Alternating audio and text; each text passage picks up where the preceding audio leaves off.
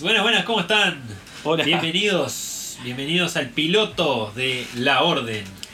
Un nuevo espacio en el que nos dedicaremos a hablar de videojuegos, pero hablar de videojuegos eh, de forma apasionada, como nos gusta a nosotros, rasgándonos las vestiduras y tirándonos de los pelos mientras debatimos ciertos puntos. Mi nombre es Sexard y a la izquierda se presenta uno de mis compañeros, Buenas, buenas a todos, mi nombre es Karusovich y es un gusto acompañar a este ilustre panel de conocedores del mundo videojueguil. Buenas noches, no, buenas tardes, buenos días, será lo que sea, pero acá está el Masi. el Y, Masi. y estamos acompañando a Sexar y Karusovich con, esta, con este capricho que tenemos de hace años, que es la orden, que queremos hablar de lo que nos gusta a nosotros, de lo que vivimos día a día, de, de cómo vivimos los juegos nosotros y otras cosas como la tecnología o, o cosas que irán saliendo en próximos capítulos. Y, y bueno, queremos darle la bienvenida a todos. Y bueno, al grano entonces, vamos con esta especie de noticiero que tenemos preparado para comenzar el, el- este podcast piloto. Este, vamos a comenzar, van a comenzar mis compañeros, de quienes seguro se me escapen sus nombres reales en algún momento porque soy Tal muy vez. malo para mantener los apodos, excepto el Masi. Es más, sí, no hay, no hay Este, chance. Vamos a comenzar con la noticia de que, bueno, aparentemente se anunció que Halo va a tener un parche en el que van a corregir el temita del, del ray tracing, puede ser. Eh, va a tener un parche de ray tracing después de haber tenido tanta controversia en la presentación que hubo. Que todo el mundo dijo que los gráficos no eran de próxima generación, que estaban viejos, que no parecía un juego que, que fuera a correr una Xbox Series X. Y, y menos aún un, un juego next gen, como se le dice. Aunque esto, más que calmar las aguas, trajo más controversia, porque mucha gente que quiere comprarse la nueva consola de Microsoft dijo, pero si Microsoft me está haciendo toda una propaganda que me va a vender ray tracing, teraflops, velocidad, y el juego de lanzamiento, su juego insignia, no va a tener el dicho te- dicha tecnología. Pero yo creo que el juego realmente no se ve tan mal, creo que estamos siendo apresurados con las conjeturas y habrá que esperar al lanzamiento, ver cómo realmente salen las cosas. Y yo tengo confianza de que la gente de 343 Industries Sí, mejorará sí. el producto y será un gran videojuego. Sí, bueno, viste, una de las cosas que, que anunciaron ayer mismo fue que también este juego va a tener eh, pantalla partida para jugar en, en tu casa, en el sillón, como se dice. Eso es una cosa que la gente había perdido con Halo 5. Es una de las grandes bases de la, de la franquicia, ¿no? Lo tuvo desde siempre. Halo 3 para Xbox 360 era, era un juego impresionante, pero un gran parte del cariño del público era por eso. Porque podían juntarse con sus amigos hasta cuatro jugadores y pasarse la campaña todos juntos. Claro. Eso se había perdido en, en entregas posteriores. Y ahora vuelve y creo que es una gran noticia para todos. Bueno, este, pasamos de repente a la siguiente noticia. Que bueno, parece que Ghost of Tsushima, la nueva IP de Sony, eh, lanzada muy recientemente, alcanzó en tres días los 2.4 millones de copias vendidas y eso lo coloca en primer lugar de ventas en lo que sería IPs originales de Sony. Sí, sí, una Exactamente, es la IP de nuevo calado, o sea, la IP que nunca, no, no existía anteriormente, que más rápidamente se ha vendido, superando a... a Horizon Zero Dawn, que vendió 2.6 locura. 2.6 si mal no millones, pero fue en dos semanas. Sí, sí, sí, una locura. Este, eso es. eh, Solo para eh, PlayStation claro. 4 en esta era y no siendo IPs ya conocidas, ¿no? Claro. El que hoy en día se supone que es el, el más rápido vendido y el que más copias ha vendido es el, The el Last Last, of Us. Us 2. Con 4 millones en 3 días, pero Sí. como decimos, es una IP ya existente, Claro, ¿verdad? viene del PlayStation una 3. secuela sí, de un- algunos, algunos datos más de, de la, de este tipo de IP. Detrás de The Last of Us viene Spider-Man con 3.1 millones de copias vendidas. Sí. Eh, perdón, 3.3 Ujú. en los primeros días. Y le sigue God of War con 3.1 millones de copias. Sí, una locura. Todos Bueno. exclusivos de PlayStation. Tremendos juegazos, obviamente. De los cuales yo solo jugué a God of War. Me falta ahí un poco de, de vida. Porque capaz que aprovechamos para, para decir esto. Por ejemplo, yo soy un pecerdo. toda la vida he jugado, he jugado en la PC. Eh, mi consola, por ejemplo, mi primer consola fue obviamente un Family o lo que sería un Nintendo, que acá lo conocíamos como Family porque acá nos llegaba todo lo chino barato y todo hecho pelota. Y después mi, mi primera consola real fue una PlayStation 1, una PlayStation 1, la cuadrada grande. La No, PSX. la PSX, no la PS1. Y, y bueno, y después de eso siempre he jugado.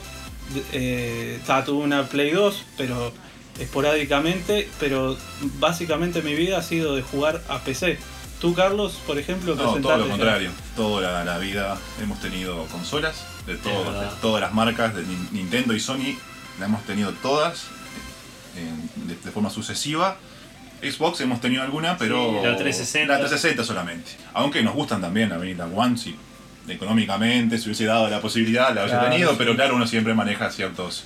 Es verdad. Y bueno, nosotros tratamos de, de Almasi, tratamos de, de- de incorporarle un poco Sí. nuestras experiencias de gaming y llevarlo un poco hacia el camino de las consolas, pero es difícil desprenderlo.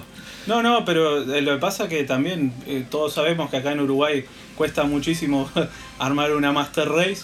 Yo apenas pude armar una ahí normalita y bueno, ta, no, no me dio para comprar PC, Play 4, Xbox One.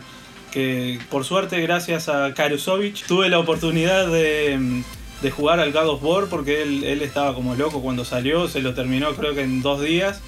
En No, dos- no, no, no, no, tampoco era pavada. Pero sí, la verdad que fue un juego que mucha expectación me generó y compré Pasó, edición pasó coleccionista, versión digital, gasté no sé cuánto dinero en ese juego, pero vale, valió la pena con creces. Sí, sí, totalmente, porque ahí fue que me prestó la consola para jugar y ahí sí pude jugar ahí. Es verdad, es verdad, y lo terminaste. Y después Sí, me tocó sí. a mí también con el disco de Karusovich. Bueno, y para no irnos tanto por las ramas, Sí. este, volviendo al tema de Ghost of Tsushima, eh, tiene un modo de juego nuevo el Ghost of Tsushima. Sí, ¿Qué sí. contarme al respecto de eso?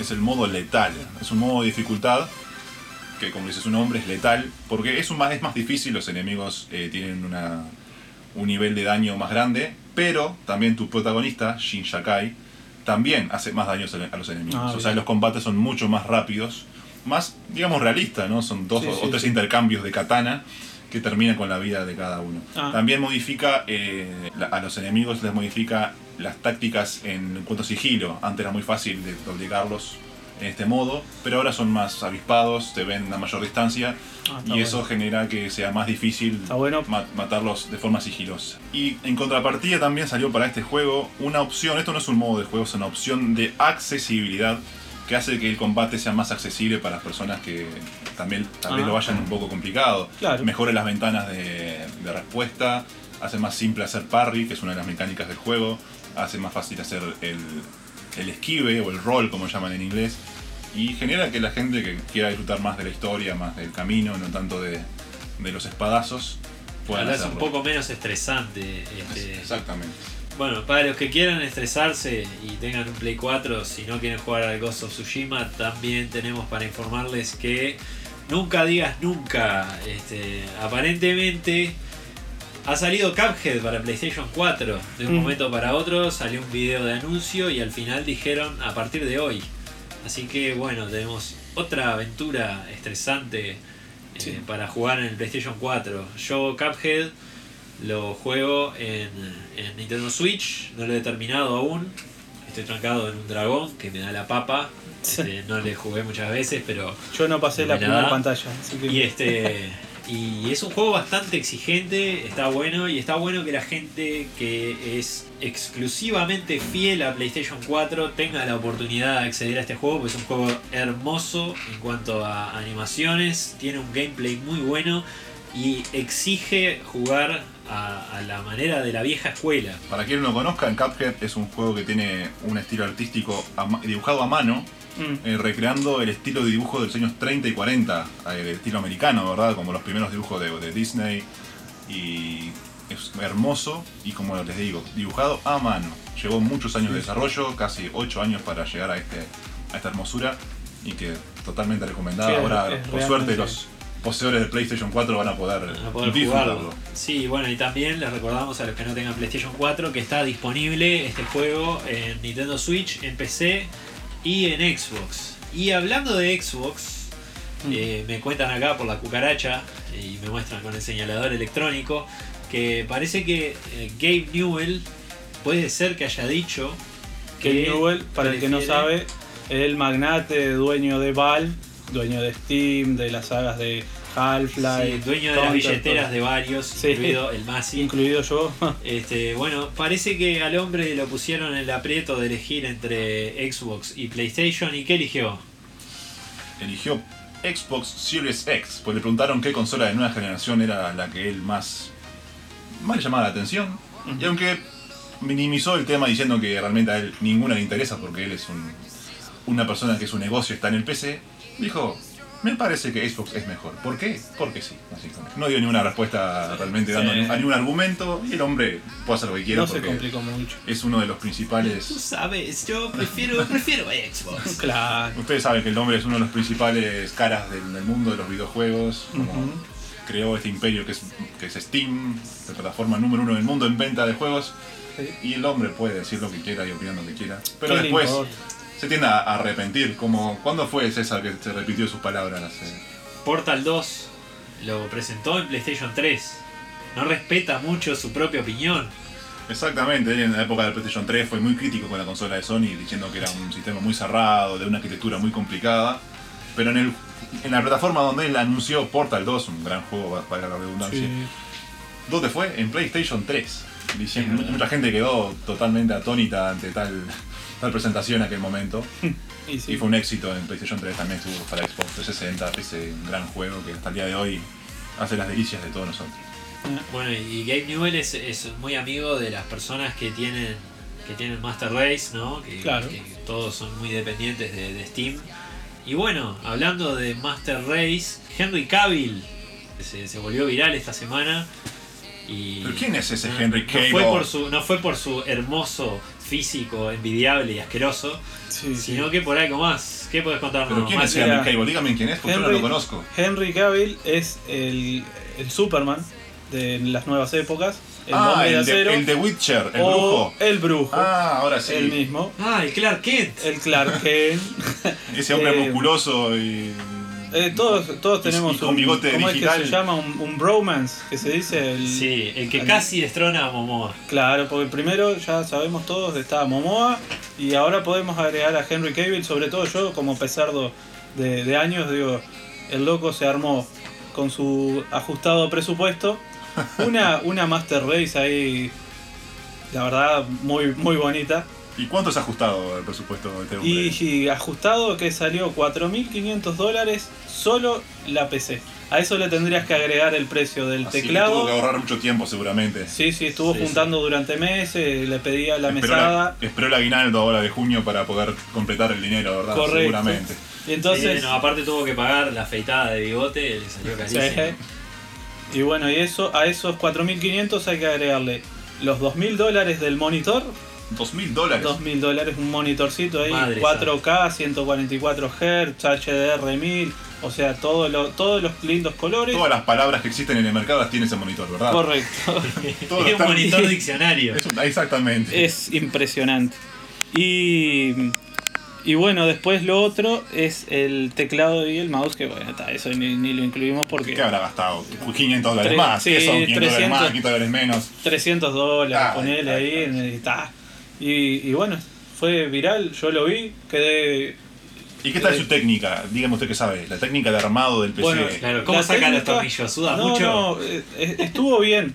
Lo que sí se nota es como que le duró todo un día armar la PC se- y se lo veía leyendo los manuales, viendo viendo todo a ver si, si, si lo ponía bien. Bueno, lee manuales, eso ya lo certifica como un héroe real. Sí, sí, sí, no, solamente, totalmente. no solamente un héroe del cine como Sí. Superman, sino que es un héroe real, porque ya nadie lee los manuales. No cualquiera lee un manual. Pero estuvo bien, tuvo un pequeño error, o capaz que no, podría decirse La con el a, tema. 100 a 220 y era 110. Casi. No, no, tuvo un problema con el, con el radiador. Con- tuvo un problema con la bomba de líquido que, que la puso al revés. Pero después lo, lo solucionó. Y la verdad que lo que sí noté y que todo el mundo de, de la, del ambiente dice es que El ambiente muy buena. Sí, sí. En, la, en la granja de cerdos de PC. Sí. Bien. Es muy buena técnica de manejo de cables. Que yo lo vi también y dije, a la mierda. Sí, a mí me- A mí me pareció si el otro día escuché una conversación por sobre el hombro, ¿lo viste a Henry Cavill? Uy, sí, cómo maneja los cables. Sí, Me quedé pensando, ahora tiene sentido. claro. Karusovich, Rocket League pasará al modo free to play. Hasta el día de hoy, Rocket League valía 19,99 en todas las tiendas, PlayStation 4, Xbox, PC, eh, Switch. Switch. Ah, Pero ahora no, cambiará su modelo de negocio y será free to play. César, tú que eres el, el experto en Rocket League, eres un gran jugador que tiene un gran elo. El Cuéntanos jugador- qué pasa con esto, ¿Qué- qué va a cambiar ahora? Y no, Rocket League ahora va a pasar a ser gratis. O sea, eh, se ve que se dieron cuenta de que ya habían hecho suficiente dinero con la IP y que les va a generar más dinero darlo gratis y que accedan las pocas personas que no lo tienen. Pues no creo que mucha gente que no tenga Rocket League esté pensando en comprarlo. Es un juego que ha estado en oferta un millón de veces, ha estado gratis por todos lados, por periodos Sí. limitados. Entonces, Bueno, sin ir más lejos, cuando salió el juego, que me acuerdo salió para PC y PlayStation 4 primero, salió en PlayStation Plus. O sea, el primer mes de mira. vida de Rocket League fue gratuito Fue para gratis. todos los usuarios de PlayStation Plus. Claro, eso fue en realidad como estrategia comercial para hacer conocer el juego, pero ahora ya están más tipo, bueno, vamos a dárselo a todo el que sienta curiosidad, pero sea tan rata que no lo ha comprado ni por uno o dos dólares que lo hemos llegado a vender. o porque sean niños y no tengan trabajo y no tengan plata. y vamos Bueno, ahí a... salieron dos, dos conceptos, niño y rata. Claro. Unimos y formamos un nuevo Ahí, concepto. ahí tenemos el Rocket League. Y bueno, vamos a tratar de sacarle plata vendiéndoles planos, etcétera, Y etcétera. claro. Y bueno, a los jugadores que lo pagaron el juego, le, supuestamente los van a recompensar con. No, no, no entendí bien si es con un título, porque leí medio por arriba la noticia, pero algo les van a dar a los que ya tienen el juego. Y además van a agregar un detalle que va a tener progreso crossplay. O sea, lo que hagas en una consola, si tienes el juego en más de una consola, se verá reflejado en otra. En todas. Ah, está Eso es bueno. muy eso. interesante. Eso está bueno. Pero hay un detalle sirve importante, que creo que hoy me- también escuché por la cucaracha, que me dijeron, ¿qué pasa con Steam y este juego? Dicen que pasa a ser free, free to play Sí. y que sale de Steam. Y siendo exclusivamente en PC para Epic Store. Oh, La tienda que cada vez está creciendo más. Y bueno. otro duro que- golpe para Steam. Sí, ponele. Ponele que a, que a Gabe el Rocket League ya cuánta No plata. creo que le preocupe mucho No, Pero al- al, al señor. a Gabe diciendo, llorando y secándose con billetes. Me y sacaron diciendo, pero a mí me gusta Xbox, a mí me gusta Sony. Qué Siguiendo con las noticias, este, tenemos una noticia de esas que a nadie le importan. Ah. Que en un juego que a nadie le importa. ¿Cómo es- que a nadie le importa? Nadie se acuerda de él. Yo, Bueno. yo me acordé hoy por el. bien, bueno, Por la noticia, claro, la justamente, sí, noticia, es verdad, la hoy. noticia que decía: Hawkeye va a estar en un parche post lanzamiento como personaje jugable en el juego de Avengers. Es verdad juego- que existe un juego de Avengers que iba a salir hace meses, pero se retrasó No sé cuántas veces, ya, ya ni me acuerdo. que- no sé, pero está ahí. tenemos- incontables veces. tiramos Sí. el- la noticia que. Aunque es un juego verdad, bastante prometedor, es hecho por Eidos eh, Montreal bajo la Ah, tutela de Square. Enix, el cual son los mismos que hicieron, por ejemplo, juegos como Tomb Raider, la saga Tomb Raider, los reboots de Tomb Raider. Ah, Los tres, Ah, es verdad. dos de los tres juegos, porque el último lo hizo otro estudio, también perteneciente a Square Enix. Y bueno, es un juego que puede ser interesante, pero como dicen ustedes, lo, lo, lo ma- lo- un poco que lo mataron los retrasos constantes que ha tenido. y sí, yo ya ni me acordaba del juego este, la verdad. Es, es como que, ah, sí, sí, el Avengers, el Avengers.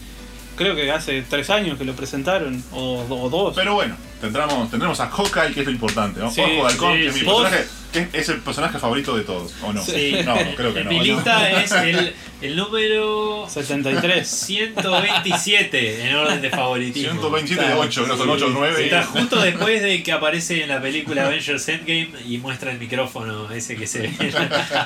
Este, bueno, Claro. con esto bueno. damos por finalizado el noticiario y nos vamos a hablar de otro tema, que es en realidad Otro un tema. que nos congrega y que es uno de los motivos por los que teníamos ganas de grabar este podcast. Ahora vamos a hablar de el polémico The Last of Us 2. Voy a aprovechar que ustedes ya lo jugaron, eh, ya lo terminaron ambos. Sí. Sí, Bien, lo terminaron ambos. Eh, me gustaría saber, por ejemplo, primero que nada, una sensación del juego que les produjo a cada uno cuando terminaron. A mí me produjo un vacío tremendo, pero eso me pasa cuando un juego me gusta mucho. Me pasó también este año terminé la saga Dark Souls de un tirón por primera vez en mi vida. En realidad diría la, saga From Software porque jugué el Bloodborne también. Y sentí un vacío cuando terminé Dark Souls 3. eh, ¿Qué, qué juego ahora? Y bueno, con The Last of Us 2 me pasó lo mismo. Pero más allá de eso, me, me creó una sensación de, de- de- de replantearme un montón de cosas, de, de- de cómo uno ve algunos, algunas cosas en la vida, ¿no? Y cómo uno tiene un punto de vista sobre algo y los demás lo ven desde otro lado. ¿no? Eso relativo a la historia del juego, lo tocaremos de nuevo más adelante. Sí, sí. Este, eso es lo que me Sí, sí, opiniones personales. No Eso sé, fue lo que. no sé a Karusovich, ¿a ti qué te pareció el The Last of Us 2? ¿Qué No, te la produjo? verdad que como tiene un potente mensaje el videojuego, es un juego que te hace pensar, como dice Sexar. Eh, tal vez a mí no me gustaron del todo las formas en que lo realiza, un poquito entreverado para mi gusto, usando elementos narrativos un poco anticuados, pero lo importante es, también es la valentía. Yo definiría este juego como valiente, porque Ah. podrían haber hecho algo mucho más fácil, mucho más sencillo, dejar a todo el mundo contento, pero no, tuvieron una, una valentía, como decimos acá en nuestro país, tuvieron huevos para plasmar una idea. Tal vez no, no me gustó tanto como quedó plasmada, hablando desde el punto de vista meramente del, del plot, ¿no? Del- del- Sí, sí, lo, que fue la historia, La para historia. ti no te gustó, básicamente. No, me, me- me gustó, Ajá. me, me gustó la forma que, que quisieron encontrar, pero no me gustó cómo la, plant- cómo la, la pusieron en pantalla. Le, Ah. faltó un poco Bien. de, de- de- de que el desarrollo sea un poco más limpio, pero se los perdono porque la valentía eh, hay que aplaudirla y, y sobró valentía a esta gente Sí. con lo que hicieron contar. Fue un juego diferente, entonces es lo que estamos acostumbrados a ver. Exactamente. Dime, Bueno, por ejemplo, ¿qué te pareció en el apartado sonoro el juego que vi que siempre me estás comentando? Bueno, este juego la verdad es una obra maestra en el punto de vista de lo que es sonoro, banda, banda sonora y mezcla de sonido, diría yo, mezcla de audio, como quieran Ujú. llamarlo. Tiene el, el gran trabajo de Gustavo Santaolalla, compositor argentino, multiganador de premios Oscars, eh, que hace unas melodías impresionantes que acompañan de forma increíble todo lo que sucede. Y aparte tiene detalles impresionantes desde el punto de vista de las mezclas, como por ejemplo la respiración de los personajes principales, los que tú controlas, que son dos, después iremos a ese punto. Cuando están agitados, por ejemplo, eh, respiran con la boca y cuando no están agitados respiran con la nariz. Detalles, a ese punto llega de, de detalle enfermizo el juego Bueno, que hacen que uno eh, cuando lo juega eh, sienta que está adentro realmente. O sea, uno vive ese Yo- juego, vive la violencia que transmite, vive el amor, el odio, eh, todo lo vive realmente. Por eso que a veces todo eso por el sonido. El sonido, Debe estar muy bueno. No, el no, sonido porque- es uno de los grandes elementos que, que te ayudan a, a entrar. Y Sí, aparte no, es totalmente 3D, sentir a los enemigos de todas las puntas, de todos los escenarios, la- las voces, todo está muy... Bueno, aparte, eh, el apartado sonido gameplay también tiene una- un tema de que, de que hay muchísimas voces grabadas, los enemigos tienen todos voces independientes. Este, el tema de los sonidos, eh, bueno, tiene, tiene cosas, detalles pequeños en los sonidos. El otro día estaba viendo, estuve investigando varios videos de YouTube. Por ejemplo, si alguien le dispara a una pared, eh, las partículas se desprenden de la pared y suenan cuando golpean el suelo, por ejemplo. Ah, mira, qué Este, loco. también hay una parte que es mundo abierto del juego, que es en, en Seattle, medio cerca del principio, en la que hay un puente destruido y pasa una corriente de agua por debajo y si uno le dispara al puente y mira el agua, se ven las partículas de piedras caer al agua, según donde le dispares. Sí, algo Este, que ya nos, nos tiene acostumbrados Naughty Dog, ¿no? Desde Sí. el Uncharted 4, que fue el epítome de, de- de la interacción con el mundo a nivel gráfico, me la, verdad parece que, que... la verdad que sí, le- Claro, ahora agregó interacción sonora además. Exacto. Sí, sí, agregaron... Y claro, como dicen ellos, no podemos separar tampoco el, el apartado sonoro del, del técnico gráfico, ¿no? Porque es una obra que está al más alto nivel. Claro, eh, aparte la inmersión, si una cosa es de gran calidad y la otra no, se nota. Exactamente. Ajá. Y, y gráficamente está al nivel, creo yo, del único juego que se asemeja y que está al mismo nivel es eh, Red Dead Redemption 2. Son los Ah, dos, mira. para mí, dos más grandes exponentes de lo que es la factura gráfica. Pero no solamente en lo gráfico, en lo, en lo que uno ve como que, ay, qué lindo se ve, sino en el nivel de detalle que ayuda a, a lograr eh, una inversión pocas veces eh, vista ¿no? en lo que es un videojuego. Sí, no, aparte la cantidad de animaciones y la complejidad de las animaciones es tremenda. O sea, animaciones de, de, de- de kills, eh, no debo haber visto muchas repeticiones. O sea, no llegué a darme cuenta de que se estaba repitiendo una animación de kill. Eso quiere decir que tiene muchas. E interactúa también con el, con el medio ambiente, ¿no? O sea, sí, utiliza todo lo que lo rodea al personaje para ejecutar a los, a los enemigos. Es totalmente contextual, sí, al, al- al- ambiente. ¿no? Si estás cerca de una pared, por ejemplo, el personaje eh, ejecutará al enemigo dándolo contra la pared, por ejemplo. No es lo mismo ejecutarlo contra una pared que, por ejemplo, contra una mesa. El personaje intentará de- usar la mesa para matar al enemigo. Y son todas animaciones con- son contextuales al entorno. Eso es un trabajo increíble de años, seguramente. Llevó más de 7 Sí, años sí. entre preproducción y producción, llevó 7 años.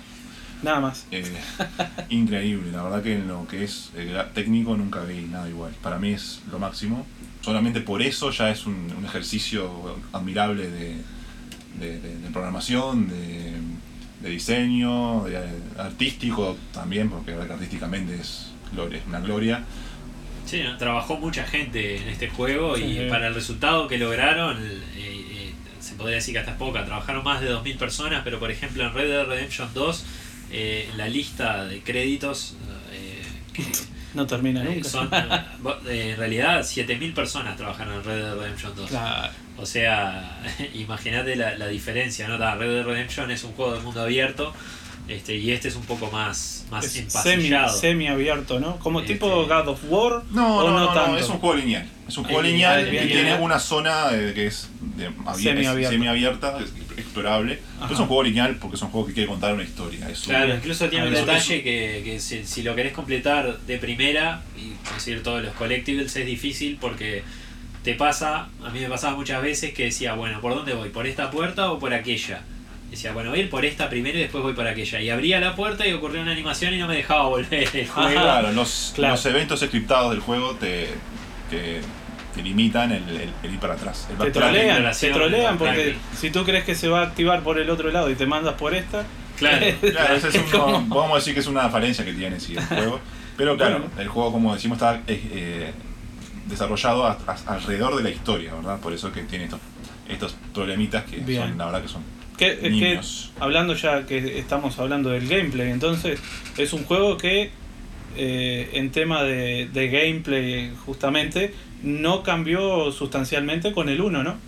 Es bastante parecido o La base es la misma, Exacto. este, pero se mejoró muchísimo la Sí, sí, respuesta, imagino. eh, la- la- las posibilidades, etcétera. Incluso a mí me pasa mucho que en los juegos soy medio ahorrativo. No me gusta disparar mucho, guardo balas, no uso bombas por las dudas si viene un jefe o lo que sea. Y en este juego di de bomba con todo. Aproveché las bombas de humo, las minas, las balas de todas las armas, el arco de flecha, el cuchillo. que si se hubiera podido ahorcar a uno con el pelo, lo ahorcaba con el pelo.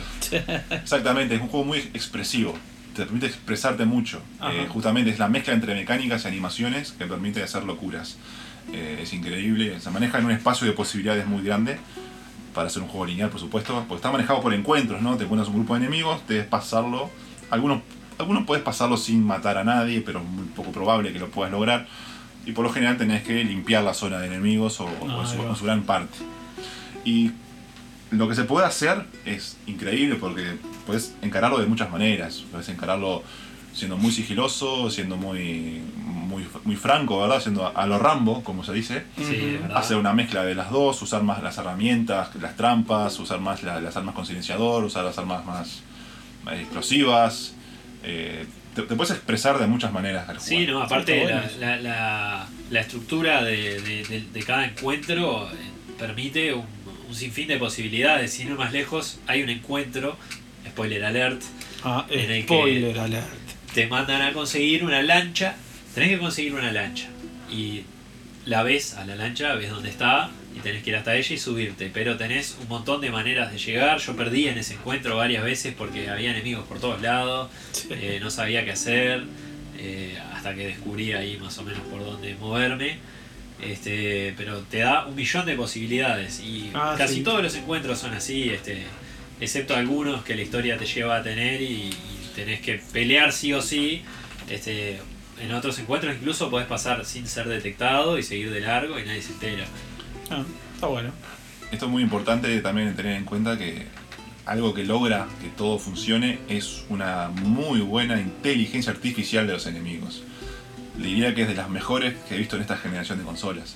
Es verdad. El comportamiento es muy bueno, ¿no? No es perfecto porque sabemos que el tema de IA es un tema que está un poquito estancado Sí, en los videojuegos. Esperemos ahora con las nuevas consolas que tienen un poder de cómputo mayor se puedan explotar mejor. Pero la verdad que para hacer un juego de PlayStation 4, la IA de este juego, la inteligencia artificial, es muy elevada.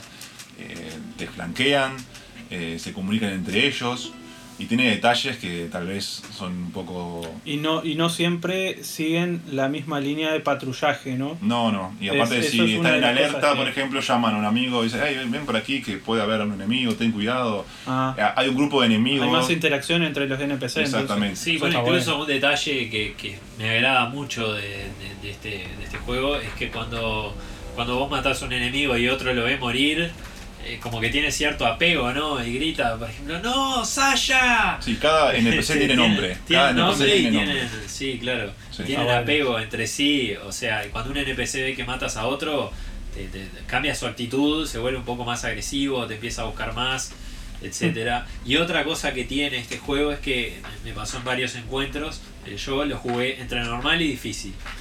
Hubo momentos que lo bajé a normal porque manco, manco alert. Este, hubo momentos que lo jugué manco. Manco. es difícil y bueno, cuando estaba en difícil los enemigos no vienen de a uno, los enemigos se te tiran y manejate como puedas y te encuentran más rápido. Y otra cosa que tiene de bueno el juego incluso normal es que dos balazos te arrancan la vida. Este, Ay, sí. que eso es bastante realista. Bastante realista. Aunque a mí me pegan uno y yo ya... me- Sí, sí, quedo yo seco, también. ¿no? Con Sí. uno bien pegado ya. eh, tip para los que nos están escuchando, si no les gusta este podcast, ya saben que un balazo bien pegado y yo no hablo más. Es muy importante también aclarar que es un juego que tiene un árbol de habilidades que tal vez no sea el- la mejor decisión de diseño, porque tal vez tú no quieres usar ciertas habilidades y te obliga a comprarlas como un Ah. peaje para conseguir la que tú quieres. Eso me pareció que fue uno de los peores elementos del juego. Eh, que está bien planteado porque se abren los árboles de habilidades a través de elementos que consigues en el escenario, que son unos libros, como unos manuales, del cual supuestamente el personaje lee y aprende ciertas cosas, y de ahí puedes ir mejorando progresivamente. Pero, pero ahí está el problema, repito, te obligan a comprar ciertas cosas que tú no quieres, porque no es tu estilo de juego. te interesan, Claro, claro. no, es tu, no es tu estilo de juego, Sí, sí, básicamente. Es un juego que por un lado te da una apertura muy no- notable en lo que es la expresividad, te la coartan un poco en el árbol de habilidades. Ah, mira. No Es verdad. no es algo no- totalmente Es verdad. necesario, no es algo totalmente necesario ni, ni, ni- ni desmerece nada del gameplay, pero tendría que ser algo, para mí, sacado de todo el juego. No, no, no le aporta, no- tampoco le resta, pero no le aporta Claro, nada. pero está mal el hecho de. ¿Querés construir mejores silenciadores? Corre más rápido primero. Claro, ¿Qué exactamente. tiene que ver una cosa con la otra? Y bueno, ya de por sí Ah. el tema de cómo se, se maneja el, el upgrade de habilidades es extraño porque yo no recuerdo nunca en mi sano juicio haber visto a una persona sentarse a leer un manual de algo y empastillarse y aprenderlo. Exactamente, porque se maneja. Bueno, pero hay que, hay que buscar alguna forma. Los manuales abren el árbol y las pastillas son la moneda de cambio para obtener una mejora. Ah. Es un poco absurdo. Sí, Tal bueno, vez podrían haber usado un, un sistema más de, de experiencia, que tú disparas mucho y mejoras la puntería, por Sí. ejemplo. Que tú comes mucha vida, porque Y te aumenta la y vida te, más. te aumenta la mejora de las vidas, como Ah. las creas. O, Sí, pero- o- o sos muy de, de crear cosas, de craftear, como le llaman, y mejore tu Te crafteo. aumenta la capacidad de crafteo te ahorra materiales. Podrían haberlo hecho así, que es un estilo muy como lo hizo Skyrim, pero yo entiendo que también hacer un juego que, aunque es bastante largo, dura más de 20 horas, entre 25 y 30, no es lo suficientemente largo como para hacer un sistema así. Eso lo entiendo, lo entiendo. Claro. Si fuera un sistema un poco más convencional, que no está mal, repito, no resta, pero no suma tampoco. Es Bien. correcto. Y una cosa que comentaron hoy que, que quedó ahí medio por. por ahí comentado nomás. Eh, los personajes. Porque me hablan de personajes. Yo en la etapa del The Last of Us 2 y yo veo a. ¿Cómo era que se llamaba? Ellie. A Eli. Yo solo en la etapa de, del The Last of Us parte 2 veo a Ellie. Bueno, Y- ahora podremos. Vamos y- a entrar y- a hablar de la historia en, en de plano. Ya y- dejemos claro, y- todo lo, lo, lo- anterior. Lo único, lo único que recuerdo que sé por, por escucharlos eh, del, de del 1 que siempre comentaban era Joel, Joel y, y Ellie. Bueno, Y ahora me están hablando de personajes. Sí, primero deberíamos Sí, resumir quizá brevemente En la, primera parte. de la primera parte, ¿no? El juego comienza eh, con el día de cumpleaños de Joel. Eh, él llega a su casa, su hija le regala un reloj. Bueno, tienen un momento padre e hija tierno. Después no recuerdo si la niña se duerme. digamos se- que Joel es un hombre de, en ese momento póngale 30 años, sí, 30 y pico, algo, 35 digamos. Tipo Yo tengo común. 32 y no. No, Joel no está más como grande, Joel. me parece. Sí, tenía 30 y pico en ese momento. 30 y 15. Tenía 30 y pico de años y, y- y- y- y aparecemos controlando a la hija de, de él. Claro, Se arranca así, eso, lo- eso lo jugué. Yo el comienzo. Bueno, hay una hay un, eh, un zombie outbreak y ocurre como, como, como en toda ficción, ¿no? Nadie sabe qué mierda está pasando y todos quieren este escapar. Entonces, bueno, Joel intenta escapar con su hija y su hermano. Obviamente trata de tomar una ruta que está atestada de vehículos. Bueno, chocan el vehículo, la hija se lastima, él se la carga en UPA. Se trata de, de- de escapar por la ciudad y se cruza con un policía militar, Sí. sí, con un traje antiviral que lo detiene y luego de recibir una orden de un tercero le dispara a Joel. Eh, lo reduce, Joel cae con su hija en brazos y en eso llega su hermano que por algún motivo se había desaparecido justo cuando el militar va a, fusilar a Joel, su hermano mata al militar. Pero Sara, la hija, muere. Y bueno, ahí le genera un impacto al jugador, ese es el primer impacto del juego. sí, sí. Este, bueno, hace un flash forward de cuánto, 20 años. es? 20 años exactos. 20 eh, años. Donde Joel se convierte en un contrabandista, en una persona que básicamente lucha por sobrevivir con cualquier método eh, de, de- de dudosa moralidad. Claro, en un mundo Sí. post-apocalíptico supuesto. que está, tiene una especie de dictadura en la que la gente vive gobernada por grupos militares en zonas de cuarentena se llaman. Este, Y hay, cier- Cuarentena, no. y hay- y- y hay ciertos eh, conjuntos de, de facciones. Las más conocidas son las de Fireflies, ahí va, las libélulas. las libélulas. Fireflies. Eh, y bueno, el- juego comienza, que, comienza realmente en ese punto, que Joel eh, eh, con una compañía llamada Tess eh, van a, a recuperar unas armas, buscan a una persona que les, les robó esas armas de ellos y se las vendió a las... A las lucianas. Y ahí las lucianas para devolvernos dichas armas nos pide una misión. ¿Cuál es la misión? Transportar a una niña a- al otro extremo de, Estados Unidos. Estados Unidos. Aun- Aunque hasta ese momento no es hasta otro extremo, era a un punto cercano, pero matan a las personas que la iban a, a- a tomar, a recibir. a recibir a Ellie, y Tess eh, le pide a Joel por favor que él la tiene que llevar al otro extremo. ¿Por qué eh, Tess quiere esto? Porque en el interín descubre algo muy importante. ¿Qué es eso, César? Que es que Ellie fue mordida eh, por una víbora. No, perdón.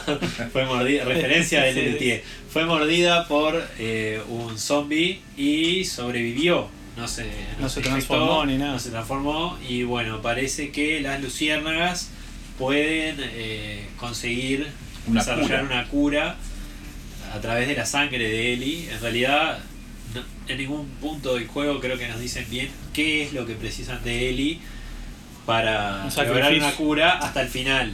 ¿no? Pero ella es el único ser humano conocido que es inmune a la, al- al- al- a la mordida de un zombie y a las esporas. ¿Por qué esporas? Porque este, este outbreak zombie se genera porque un hongo, eh, Eh, llamado el Cordyceps.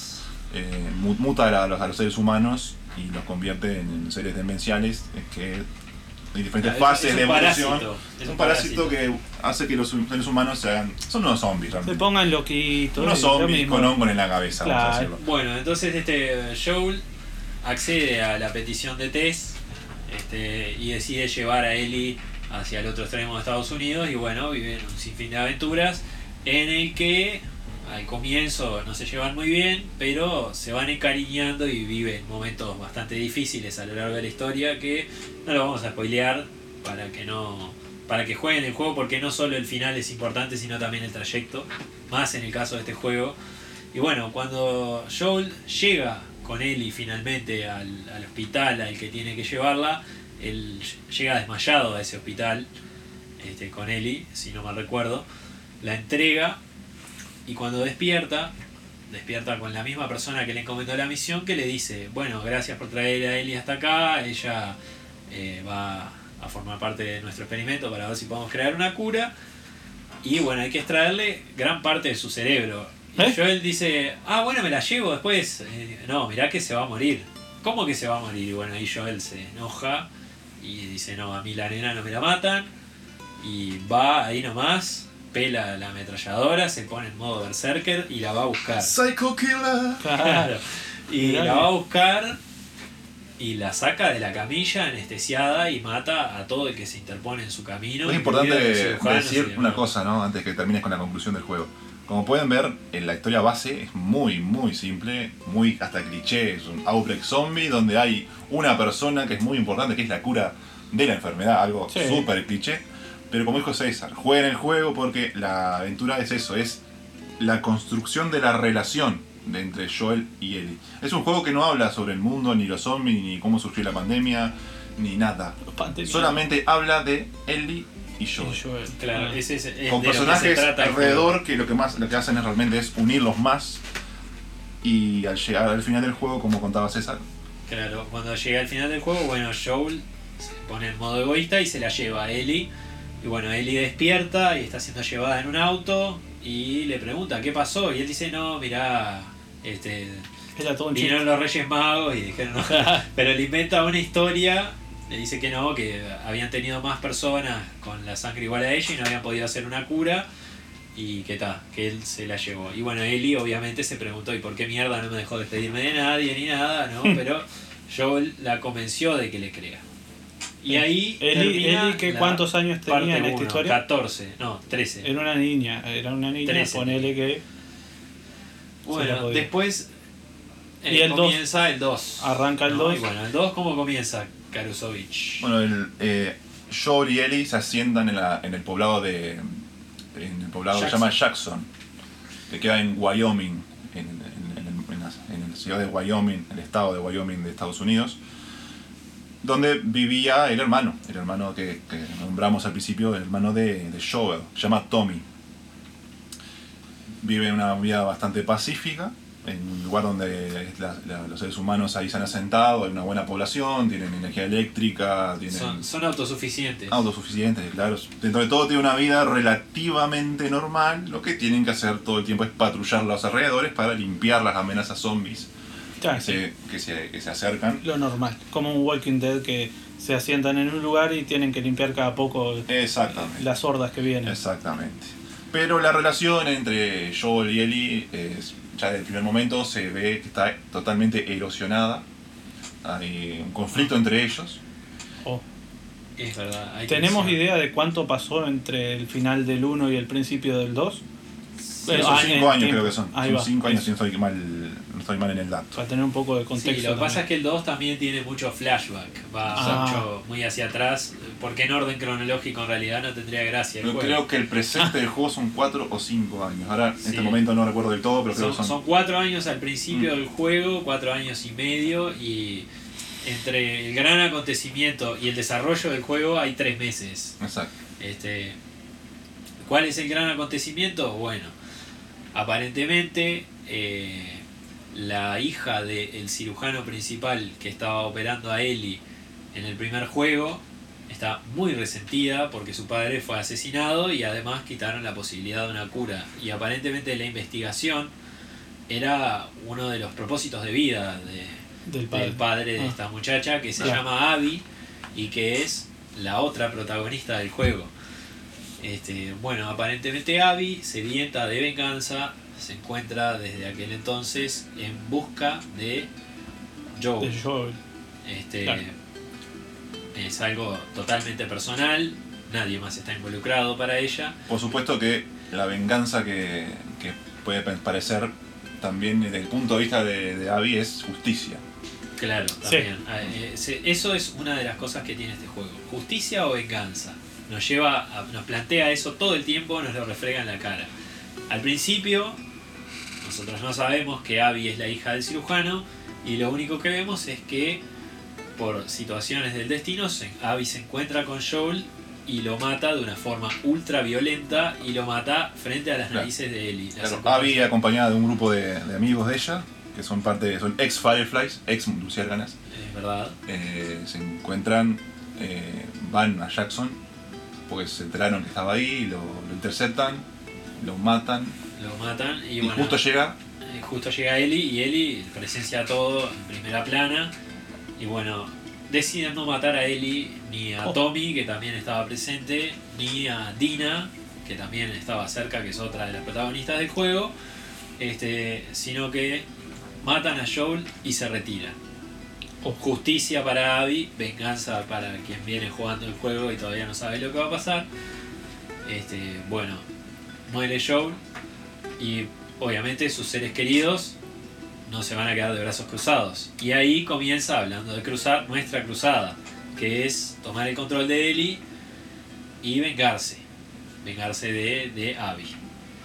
Entonces, Ellie acompañada de su amiga barra novia barra vaya uno a saber qué, emprende un viaje a Seattle porque tiene un dato de que allí es donde se encuentra Abby.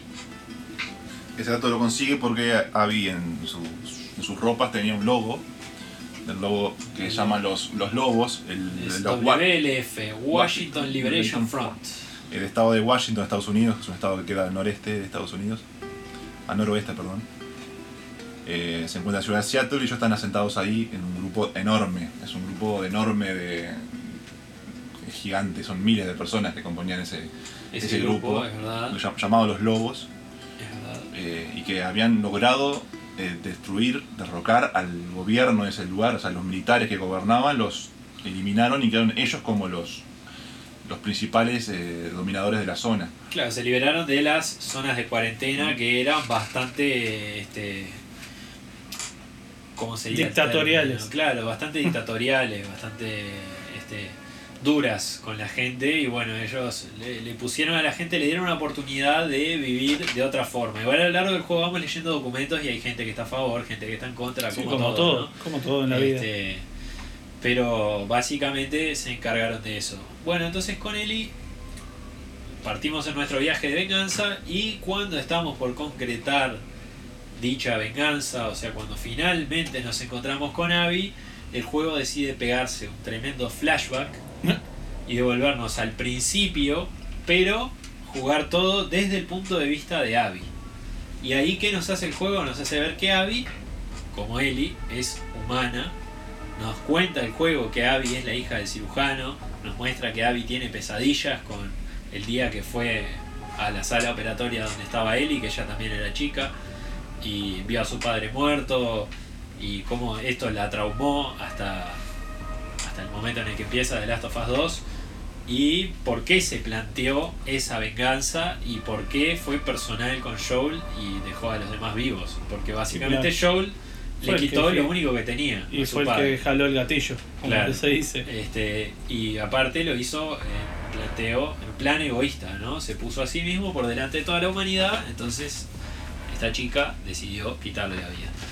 Y bueno, este, jugamos con Abby, llegamos hasta el mismo punto y Abby tiene un montón de vivencias porque ahí el juego nos plantea también que además de los lobos hay otro grupo de supervivientes que viven en una isla al noroeste de Estados Unidos, Claro. cerca de Seattle, que son los serafitas, que son fanáticos religiosos Hay una guerra constante entre los serafitas y los lobos, que están en guerra. claro. que muchas veces entran en paz, entran en treguas, pero pasa lo de siempre. Un, digámoslo, un boludo se mata a otro de la Ah. facción contraria sin querer. y esa paz se destroza. Claro, se desmorona de paz muy frágil, es paz de tregua. Y aparte, la principal, digamos, eh, líder de los serafitas murió.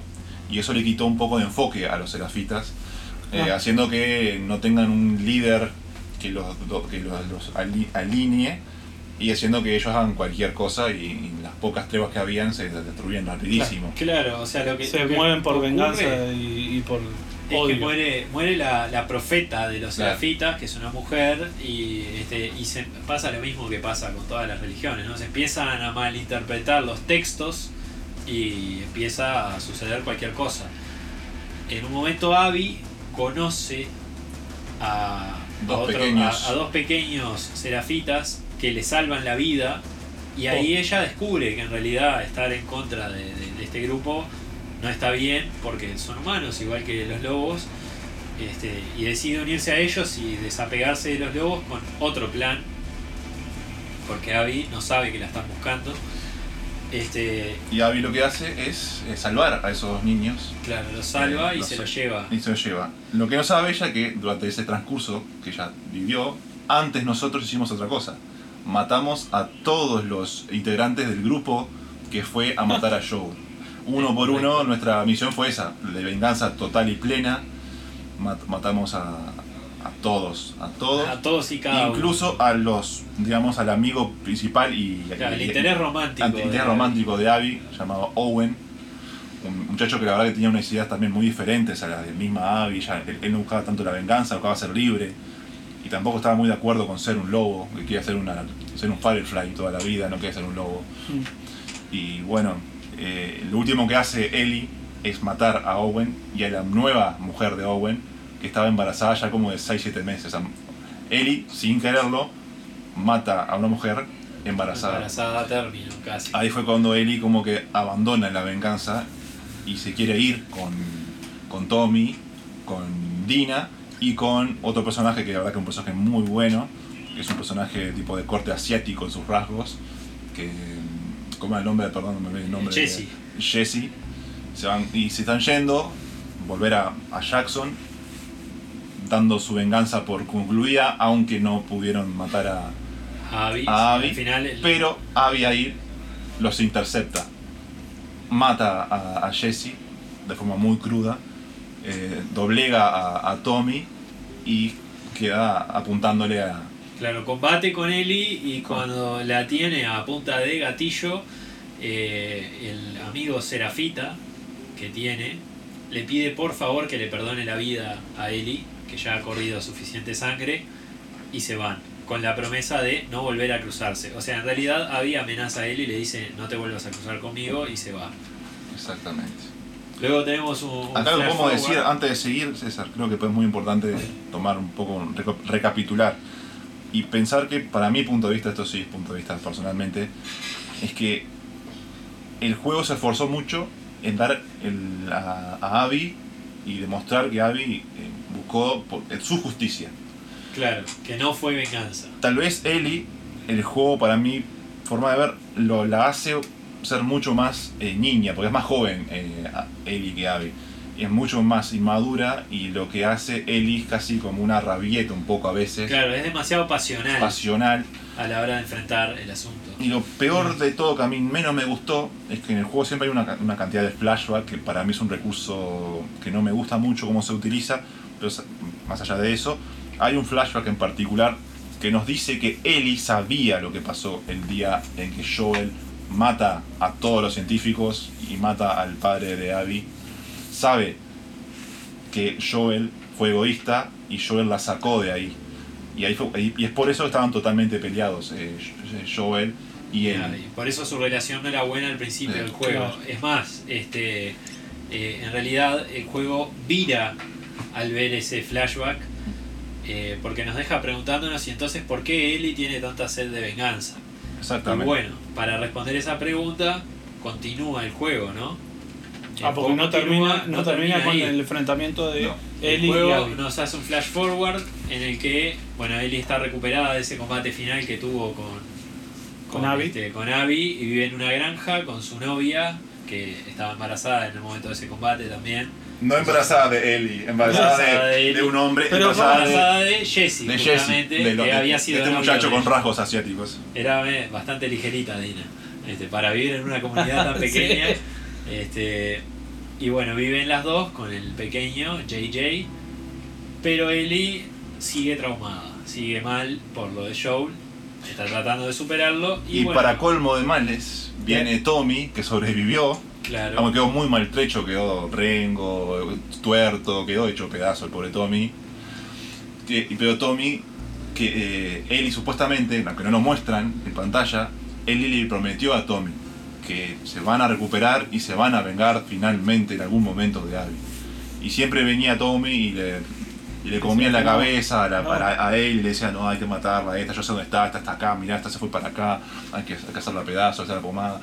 Y Dina, no, ya está, ya terminó eso, ya tenemos una vida más tranquila, criamos Claro. juntas a- al pequeño Tuvimos un JJ. pequeño chiquito. Al avioncito. Tenemos al JJ y, y No, déjate de joder. Pero, Ah, no, como dice César, Claro, este, bueno, Ellie finalmente cede a sus impulsos y decide seguir una pista que Tommy le trae y se escapa al, al mejor estilo macho antiguo, ¿no? Por la noche va, se arma, decide salir, su mujer la intercepta y le dice si te vas se termina todo y Ellie se, Se va, va y se termina todo. Este, se va siguiendo esa pista y bueno, finalmente llega a una isla en la que hay otro grupo de sobrevivientes que son los víbora, en una parte del juego que está un poco como tirada de los pelos, se podría decir, para llevarnos a ese Sí, fin. no es orgánico, no es orgánico, El fin ¿no? de esa parte es bueno, pero toda la parte en sí quizás está un poco metida a prepo ahí, empujada con el pie. Este que es un grupo de supervivientes que tiene la isla tomada. otra facción, digamos. Otra claro. facción que está en Santa Bárbara. Y bueno, una- Eli a punta de cuchillo y bala se mete, atraviesa todo y llega hasta los prisioneros y los libera. Y Abby no está. Y pregunta, ¿y Abby? Y le dicen, ah, sí, está crucificada en la playa, anda a buscarla. Y allá va Eli toda maltrecha. Tal vez nos dijimos que. Abby, cuando termina de, de pelear con Ellie, se va con, verdad, con su amigo Serafita, el pequeño Serafita. Se van A buscar Luciernas. a buscar siguiendo la exactamente una pista que Owen, el ya fallecido Owen, estaba, estaba siguiendo. El final. Consiguen, logran contactar a, la- a las Fireflies que, restantes que habían, pero nunca llegan porque este grupo víbora que nombró Sexar pista. Claro, la intercepta y la, y la básicamente la, la- la aprisionan, ¿verdad? Claro. La Y prisión bueno, la. Eli, Eli bastante maltrecha ya, con una importante herida en un- uno de los costados de su torso. Llega finalmente a la playa y allí está Abby, no crucificada, pero atada a un palo, matada a hambre y a palo. Junto a Lev, que es el protagonista del Serafita, también matado a hambre y a palo y atado a un poste, Pero vivos. pero vivos. Ahí va. Eli le habla a Abby. Abby le pide por favor que la libere sin ver que es Eli. Y Eli corta la soga y Abby cae al suelo. Se desata y libera a Lev. Y cuando la ve le dice, eres tú. Carga a Lev a caballito, a- al hombro en realidad. Y le dice, hay botes por aquí. Y se va. Y Eli la sigue. Y parece que ya la va a perdonar ahí al verla Claro, tan, uno tan- piensa, tan eh, bueno, está, Eli la vio y la perdonó. Y la otra estaba poniendo al niño que estaba inconsciente en un bote. Eli está prendiendo otro bote y tiene un flash de la cara de Joel siendo masacrado siendo por, masacrado. por y Abby. se da vuelta y le dice: Mirá, no puedo dejarte ir. Y Abby le dice: Yo no voy a pelear contigo de vuelta. Entonces Eli saca un cuchillo y se lo pone en el cuello a Levi y le dice: Sí, vas a pelear. Y le dice: No lo metas en esto. Y le dice: No, vos lo metiste en esto. Le dice Eli a Abby. Y bueno, ahí se desata la pelea finalísima, final, final. Más ultraviolenta. Más ultraviolenta de, de- de- de- del juego. A puño limpio, las dos protagonistas se dan. Y se dan. Aunque- No, mentira, a puño limpio no. No, Eli tiene un- tiene una, un Una, cuchillo. una navajita de esas infinitas. Este, y no le sirve de mucho porque se dan y se dan y se dan. Pero Abby muestra una gran resistencia, aunque al final Eli logra, logra La- doblegarla. La está ahogando en el agua. Pero cuando la tiene, claro, ahí cuando la está ahogando, se arrepiente. Se arrepiente, se da cuenta, le hace un clic la cabeza. Porque otro flashback también del mismo Joel, pero esta vez un flashback feliz. De lo que Joel representaba con para ella como, como padre. Claro. Y como que Ellie se da cuenta de que si mata a Ellie, le está sacando Que el padre, claro. la, la- la figura materna, paterna o, o parental, como quieran llamarla, A Lev. Claro. Y ahí como ahí le entra ese clic y la deja ir. Eh, Es parte eso, es parte que no quiere convertirse en algo, en algo vacío, ¿no? Se- como que se da cuenta de que está mal lo que está haciendo y le permite a, a Abby irse y bueno, Ellie se va por su camino y ahí nos da pie a otro flashback. Queda una secuela, queda una secuela muy importante en este, algo muy poético la verdad. Es que donde todo el juego eh, hay muchos flashbacks como ya dijimos y uno es un- el, el uso de la guitarra. Ellie tocando la guitarra, es verdad. Toca la guitarra porque Joel le enseña a tocar la guitarra, ¿no? Y, y de, de muchos puntos de la aventura, en, las- en la parte que manejamos a Ellie, hay guitarras y tocamos la guitarra y tiene un muy buen minijuego que acá son músicos mis compañeros y, te pueden decir que está hecho de una manera magistral, Sí, sí, es que se toca la guitarra. de forma casi realista, impresionante. Sí, es muy bueno. Pero ¿qué pasa al final? En, la- en esa pelea final entre Ellie y Abby, Abby le muerde, le muerde los dos dedos, el Oh. meñique y el anular. Y Se los arranca. Y son los dedos que son, que son para Son los de la mano izquierda. para los trastes dedos de de la- la digitación. Y, y y después cuando van, termina todo y vuelve a la granja, a la Ellie maltrecha, agarra la guitarra principal, digamos, la guitarra que era de show, una guitarra muy linda, que se puede comprar en- de forma realista por Sí. mil y pico de dólares. Sí, es verdad. de forma real en, en eBay creo que estaba por mil y pico de dólares en este momento, si le quieren comprar, vayan muchachos. Agarra la guitarra y claro, no puede tocar ni la Puede- cuarta trata de parte. tocar y no puede. faltan dos dedos, sí. Y bueno, ahí o sea, tenemos el flashback que nos cuenta por qué Ellie se embarcó en este viaje de venganza. Y es porque ella tuvo una conversación con Joel en la que le dijo, vos, Ameo, me tendrías que haber dejado en el hospital. O sea, le quitaste el sentido a mi vida. Ajá. Y él le dice, le dice, mira, si Dios quisiera y me diera la oportunidad de volver a vivirlo, lo volvería a hacer, te volvería a sacar del hospital. Y ella le dice, le quitaste sentido a mi vida y, y- y no, no, no puedo y no- dejar de odiarte. No creo eso". que nunca pueda perdonarte. No, le dice, voy a intentar aprender a perdonarte. Y por eso es que Ellie se embarca en viaje de venganza. Creo que exactamente fue Ella más- quería más- perdonarlo. Creo que fue más bien así. Creo que nunca te voy a perdonar, pero intentaré. Claro. Así, claro. es, así es exactamente el diálogo. Y en el Mm. momento en el que ella se decidió a dejar de estar enojada con Joel, se lo quitan. Sí. Entonces es como un desenojo póstumo, se podría decir, eh, en el juego. Se resumiría en un desenojo póstumo. Y bueno, esa es la historia de The Last of Us 2. Eso viene a ser un resumen de la historia, bastante largo, pero Sí. muy Sí, lindo. sí, La- si me dicen que dura 30 horas y me la resumieron en 15, 20 minutos a los dos juegos. Y ahora muy importante también hablar de los temas que trata el juego. El juego toca muchos temas que creo también mucha gente eh, un poquito intolerante le, le ha molestado hoy por hoy. Como que el juego toca temas como la homosexualidad. Eh, por ejemplo, Abby es una mujer que es heterosexual, pero tiene unos, unos Tiene aspecto masculino. tiene un aspecto muy masculino, muy musculoso, tiene unos brazos enormes, son el doble de los míos. ¿Por qué? Porque ella en su búsqueda de justicia entrenó, entrenó, entrenó, entrenó, se ejercitó, entrenó en, en- en temas de combate, Era un- es un soldado. Ella, ella es un Rambo. ella es un soldado. Claro, es, es básicamente sí. Y, y Ellie es homosexual, es lesbiana, lo, ya, lo, ya fue eso mostrado en el DLC del primer juego. Y, y acá tiene una pareja. Que Claro, la- o sea, no solo es homosexual, sino que tiene una edad de destape, ¿no? Claro. En un mundo post-apocalíptico, Ellie tiene 17 años y está descubriendo en 19. todo lo que es el... 19 es 19, 19, en, el ¿eh? 2, en el 2.19, sí. Está descubriendo todo lo que es el, el- el romance, ¿no? Digamos que no tuvo demasiadas oportunidades en la vida. Este, Claro. Está descubriendo lo que es el romance, bueno, también sexualidad, la la- sexualidad, etcétera, nos lo muestran de, de una forma bastante fugaz. Este, también el juego toca el tema de las drogas de una forma muy frontal, eh, muy, o sea, nos muestra el lado promiscuo de las drogas, ¿no? Exacto.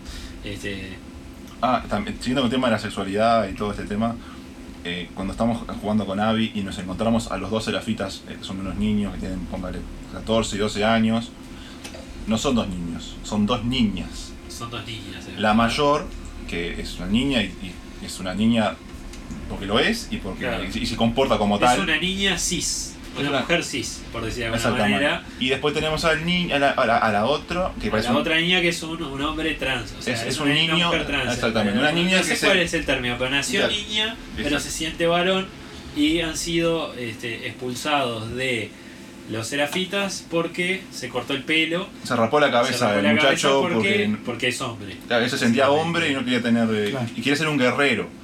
Porque, ¿qué pasa? En esa, en esa Comunidad. Secta. comunidad, esa secta, esa comunidad, a las mujeres le dan, le dan destinos. Sí, vos, vas a, vos vas a ser guerrera y vos te vas a casar con uno de los viejos cerdos de los principales. Ajá. Y al pobre Lev, que quería ser guerrera, porque se sentía más un hombre que otra cosa, la iban a hacer ser esposa de uno de los elders, de uno de los principales Claro, de la- pedimos disculpas por la manera vulgar de manejar la terminología. No es una falta de respeto, sino desconocimiento Claro. Sí. este, puro, pero respetamos a toda la comunidad LGBT, LGBT. Este, simplemente nos falta información, por eso Sí, sí. no sabemos si decirle niña, niño o niñe. Exactamente. Este, pero este, Es más, a favor de, de Es más, nomás. es, un- es uno de los mejores personajes del juego, Lev. O Claro, sea, y- es un personaje im- impresionante. Y aparte no es inclusión forzada tampoco, es algo que, que- que- Es natural. que tiene, que Lo tiene un significado enfrentar para mí la transexualidad con la religión en un juego, porque los serafitas son religiosos básicamente, o sea, Claro. crearon una religión para no agarrársela con el cristianismo, tema porque controversial. sabían que sabían que, que, no Sí, sí, se metían- con el juego. Si se metían con Pero, con, con pero el- es una clara alegoría, ¿no? Y bueno, Y algo muy feo que sucede es que Lev ama mucho a su madre. Pero la madre lo rechaza por lo que es. claro, lo rechazan Y una parte- prefieren la religión que... Eh, una de las misiones del juego es rescatar a Lev porque Lev se va a la isla de los serafitas solo a hablar con la madre porque quiere que lo escuche, que lo entienda lo que él quiere. Y ahí van eh, Eli y la hermana a salvarlo porque sabe, la, la hermana mayor le dijo, no, nuestra madre no va a entender, nuestra madre lo va a matar. No hay, no hay forma de que nuestra madre entienda, él no entiende eso. Van hasta la isla y en el mismo momento que ellos van a la isla, los lobos atacan la isla para de una vez por todas terminar la guerra. Ya sea que, que muera quien muera, se tenía que terminar la guerra entre serafitas y lobos. Ajá. Y en el medio de todo ese conflicto, que visualmente la verdad que es impresionante, es increíble Sí, cómo se ve aquello, buen escenario. impresionante, eh, salvan a, a Lev, pero Lev eh, en defensa propia tú mató a la madre en defensa propia, Ah, porque la madre, la madre no lo entendió, no, pero no lo, lo, lo quiso matar, Sí, y, sí, sí. y él, le decimos él porque él se siente un él, Sí, él es él. él es Lev. él. Y Ah. la madre no entendió, le, le gritó, le dijo que era una, una aberración como persona, que no podía sentirse así, bla, bla, bla, bla, bla, bla. Y, y él lo Claro, que lo hizo... quiso atacar. En realidad se- ni siquiera la mató a la madre. Ocurrió un accidente mientras él Claro, él, él se huir de, y él se de su defendió, madre, se defendió de la madre y en esa, en esa defensa la madre muere en esa defensa que él. La mató él, Claro, pero en le defensa un propia. parry. Exacto, igual hizo un parry de la... Sin querer. Fue Daigo Mejara en Street. Fighter 3 Le hizo eso, la de Daigo en la final de Street Fighter 3, aquellos gamers Y apasionados bueno, de, de- la mató sin querer, pero la mató y se siente muy mal, pero está, el- la hermana le dice que no es su culpa, que él, él intentó todo lo posible para que la madre lo entendiera y no lo logró, y bueno, ahí escapan, y lamentablemente en el escape muere la hermana mayor, Muere que antes Kiara. había tenido otros dramas, que no lo vamos a contar porque así dejamos algunas cosas para que Sí, los eh, oyentes, bueno, los, los- los- los este- oyentes puedan, puedan disfrutar, pero tas, lamentablemente se escapan solamente de la isla, se escapan nada más que Lev. Lev y Abby. ya. Ah, Y la isla queda en total caos, se están matando entre ellos los lobos y, y los serafitas nunca conocemos el final de y ese ahí, conflicto. y ahí es cuando y ahí cuando llegan a la parte donde Abby ve que todos sus amigos fueron asesinados, ocurre el enfrentamiento, bla bla bla bla bla. Y, no- y otro mensaje muy, muy fuerte del juego fue ahí, ¿no? Como contó César, el Lev le dice a Abby, no, no la mates, ya está, ya está, vámonos. Claro, Claro. Ya, ya está cansado de ver muerte, de ver Exactamente, destrucción, de- él tiene un sentido de misericordia muy profundo.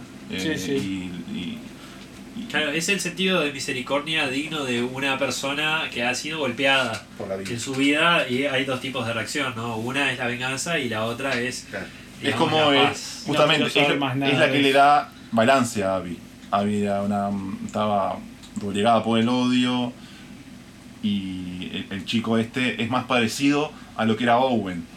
Ve un poco de Owen también en él, porque Owen era así también, él quería olvidarse de todo y hacer una nueva vida, escaparse, irse, buscar a los que, a los Fireflies que, que que- quedan, que sí. quedaban. Y bueno, y así después del enfrentamiento que van a buscar a las a las Fireflies.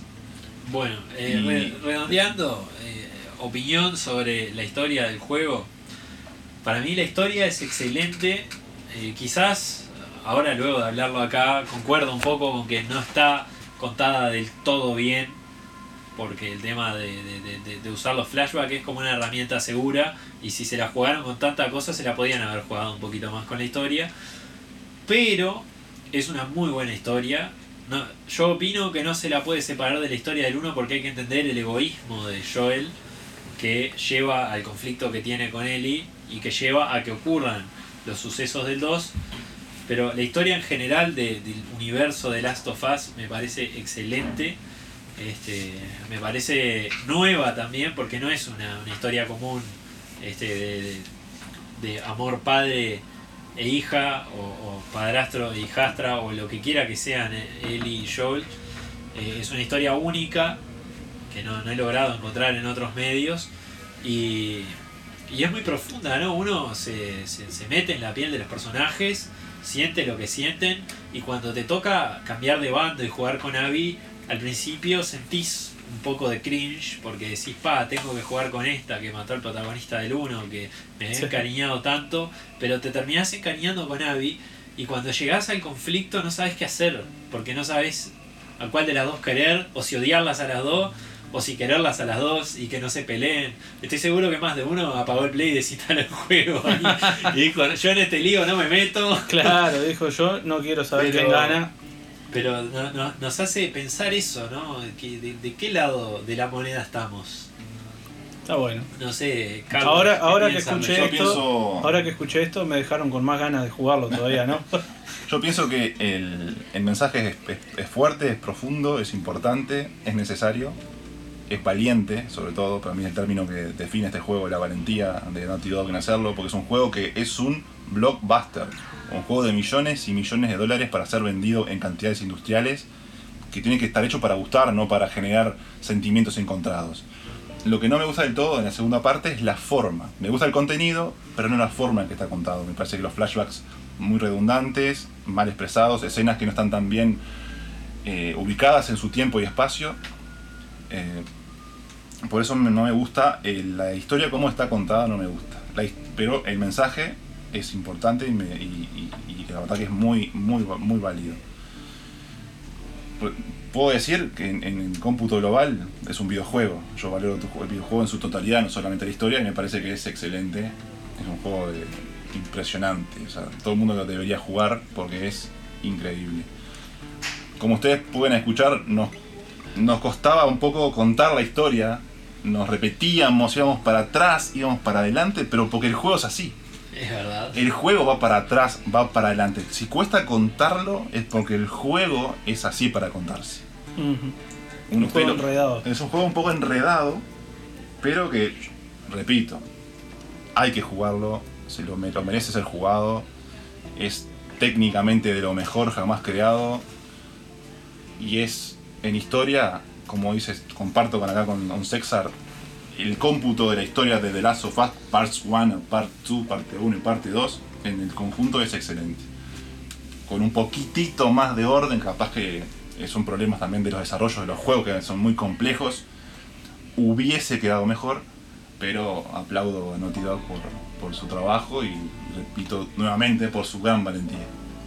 Bien. ¿Y Sexart? ¿Qué te. A ver, alguna palabra final sobre The Last of Us parte 2? Eh, para mí es, es el juego de PlayStation 4, definitivo. O sea, la caja del PlayStation 4 es The Last of Us Parte 2. O sea, es el juego que si tenés un PlayStation 4 y no lo jugaste, ojalá te den un hachazo en la cara. Eso, básicamente. Oh, pero yo no tengo ni Play ni. Y el hachazo, y el hachazo te lo dé el que para mí es el mejor juego que es el God of War. Pero que te lo dé Kratos. que te lo dé Kratos, que, Kratos. para que quede Kratos número uno, que para mí es el número uno, pero el número dos para mí es de Last of Us El uno y medio. O, un, o dos. Pero que la verdad hay que tener los dos, no se puede tener Sí, uno sí, u otro. Hay que tener The Last of Us, hay que tener God of War, como sí o sí. Después los otros están todos excelentes, los exclusivos de Sony son muy buenos, pero estos dos exclusivos son el sumum de la industria para mí en general y de PlayStation 4 en particular. Antes de, de retirarnos, quisiera saber un puntaje de cada uno de, de Last of Us 2 para, para terminarlo a esta, a esta pequeña charla que tuvimos. Pa- Para mí es 9,999 periódico. No es 10 porque no es perfecto, y si no es perfecto no se puede dar el 10, pero está muy cerca de la perfección. Para Bien. lo que son los juegos cinematográficos, eh, que es lo que nos venden los, la mayoría de los estudios que trabajan con Sony, este, para mí está en, es el, el pináculo de su evolución. Bien, muchas gracias, César. Karusovich, Para mí es eh, 9, 9 de 10. 9 sobre Tiene 10. en sonido, gráficos, jugabilidad, eh, valentía, que para mí es como un nuevo, Sí. nuevo ítem, eh, es, es 10. En historia, por cómo está contada, no por la historia en sí, sino cómo está contada, le pongo una historia que para mí es un 8. Ajá. Y hagamos un promedio ahí, que- una, una matemática sencillita, Sí. le ponemos un 9. Le, le sacamos Que- un punto por la Que historia. yo, para mí 9 es algo increíble, ¿no? Yo le pongo sí, 9 sí. a contadas cosas en este mundo. Y una de ellas es de las sofas, parte 2. Bueno, entonces por aquí nos despedimos. Les vamos a, a dejar unas palabras después de esto. Nos veremos dentro de muy poco, si, si todo sale bien. Y, y bueno, esto fue la orden de parte de Sexart, Karusovich y el Masi. y nos estaremos viendo próximamente. Hasta la próxima. Nos vemos, queridos.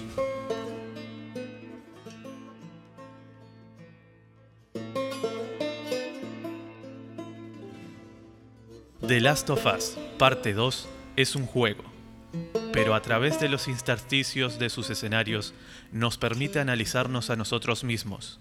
¿Quién es el héroe y quién es el villano? ¿Existe la bondad en los personajes? ¿El fin justifica los medios? Este cuento maquiavélico no solo nos pone en la piel de dos personajes para quienes la venganza es el único camino, sino que además nos muestra que ni un apocalipsis zombie es capaz de salvarnos de nuestro propio egoísmo.